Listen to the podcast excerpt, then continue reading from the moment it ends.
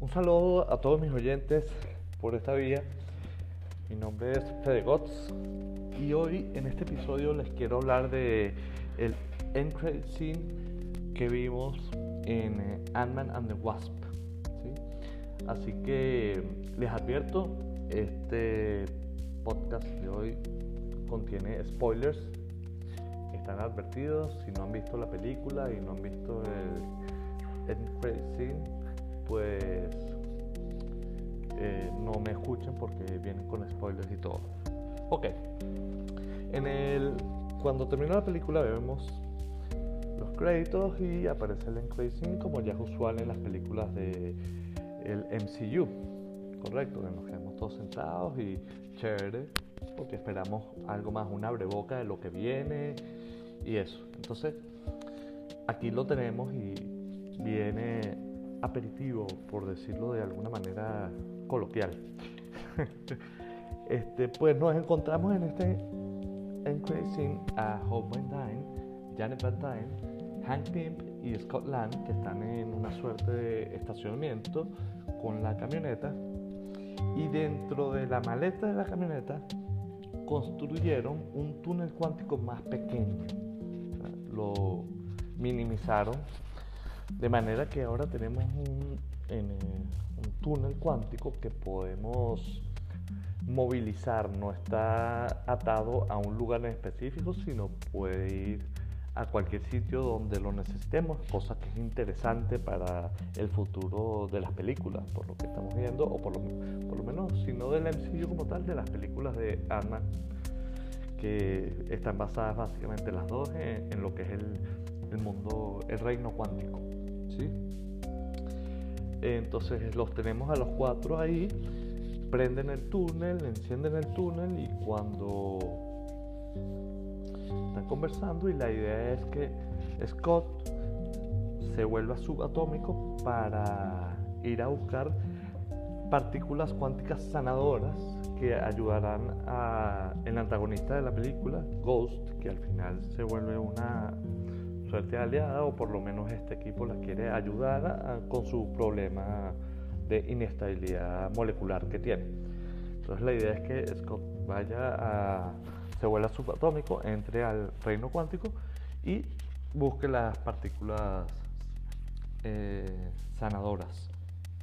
Entonces, ¿qué sucede ahí? En efecto, Scott logra entrar, no sin antes ser... Eh, abordado por, primero por Home by Dime, quien le dice que la unidad recolectora que él está llevando consigo, en cuanto la abre, absorberá estas partículas cuánticas sanadoras automáticamente. O sea, ya nos dan como premisa que este recolector únicamente absorbe partículas cuánticas sanadoras. Esto es importante por lo que viene a continuación.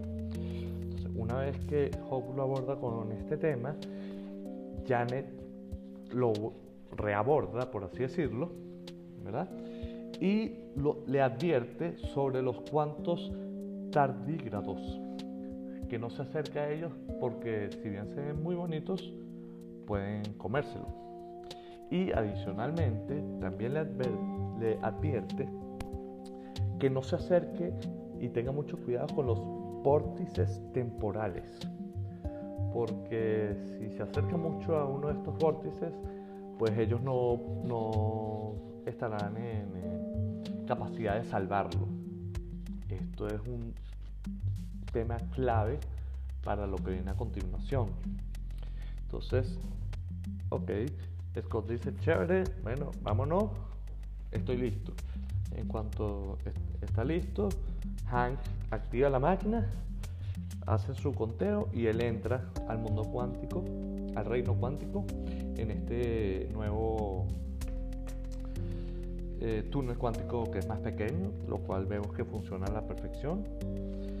Y tarda un poco en comunicarse por una broma que echan y eso, eso es irrelevante, el hecho es que vemos a Scott eh, yéndose subatómico al, reino cuántico y lo vemos abriendo eh, la unidad recolectora. abre y como nos explicaron anteriormente, absorbe las partículas cuánticas sanadoras.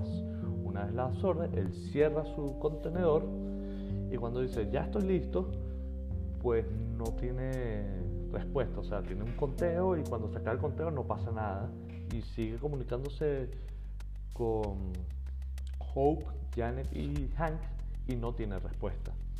Entonces, ¿qué pasó ahí? Corte a otra escena donde vemos que tanto Hope como Janet como Hank han desaparecido, ¿sí? se han desvanecido gracias a el chasquido de dedos que hace Thanos al final de Avengers Infinity War.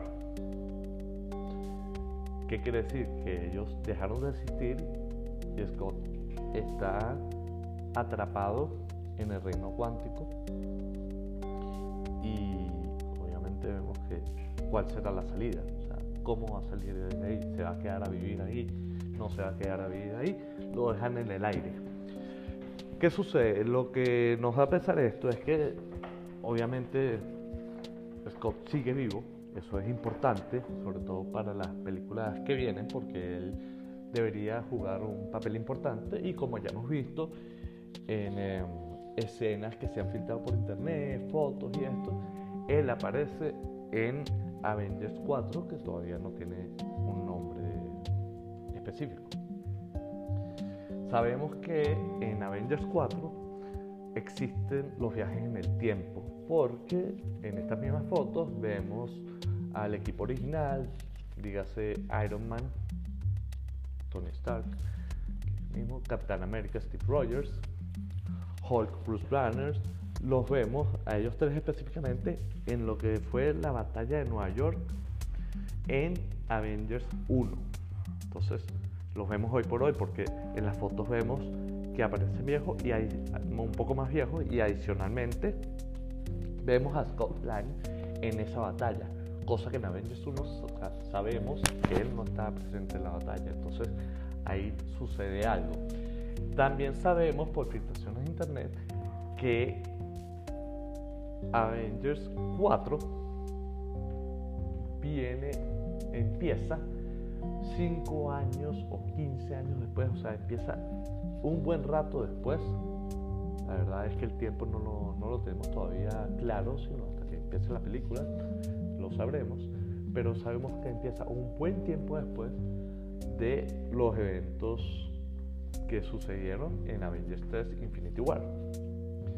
Teniendo esto en cuenta, más información que tenemos que ya está hecho o están haciendo el casting o ya está hecho el casting de la hija de Scott Lang, Casey, pero no la niñita que conocemos, sino ya más grandecita. Entonces podemos asumir que tanto empieza en el futuro, por así decirlo, tomando como presente el final de Infinity War, y viajan al pasado. Entonces, ¿qué sucede? Aquí hay varios puntos claves. Si volvemos otra vez al en Crazy cuando Janet Van Dyne le dice a Scotland que tengan cuidado de los vórtices temporales. Vórtices temporales es un, un término curioso porque mete en la cuestión del tiempo. A mí me dice un vórtice temporal que si te, tapa un vórtice temporal y sencillamente mm, vas a viajar en el tiempo. No sabemos si al futuro, no sabemos al pasado, no sabemos qué controla eso, pero un vórtice temporal implica, o por lo menos da a entender, que al atraparte un vórtice temporal vas a viajar en el tiempo.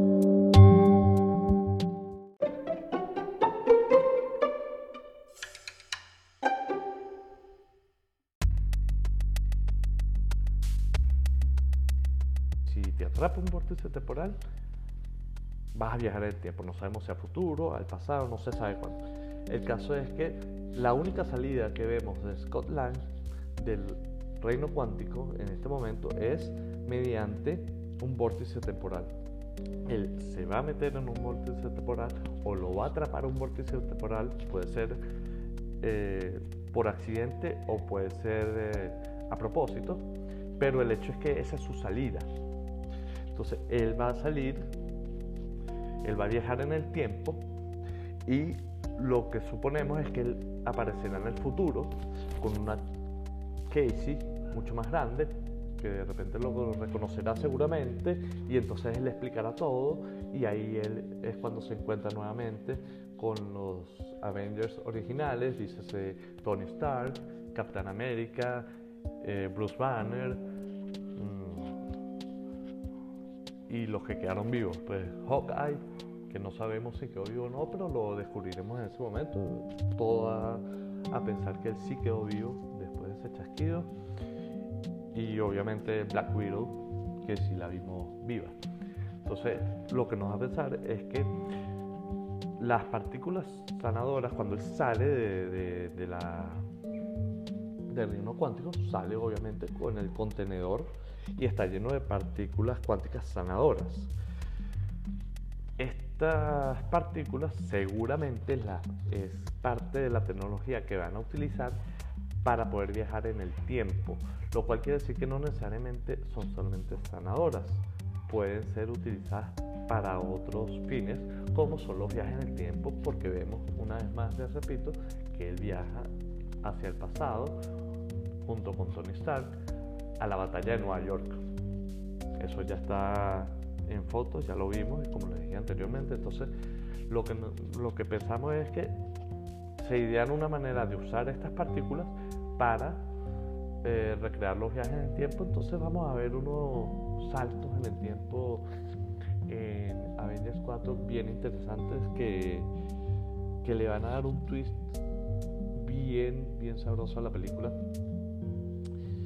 Bueno, y sencillamente esa es mi teoría, pues, esa es la manera en cómo ellos logran los viajes en el tiempo el uso de estas partículas cuánticas sanadoras.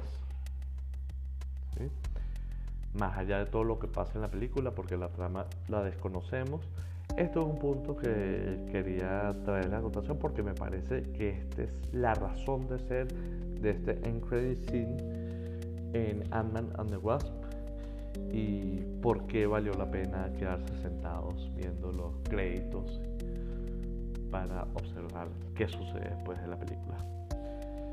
Esto es todo, espero les haya gustado. Si pueden dejarme sus comentarios, se los agradecería y bueno, este, nos vemos en una próxima transmisión. Se despide ustedes, Fede Hasta la próxima.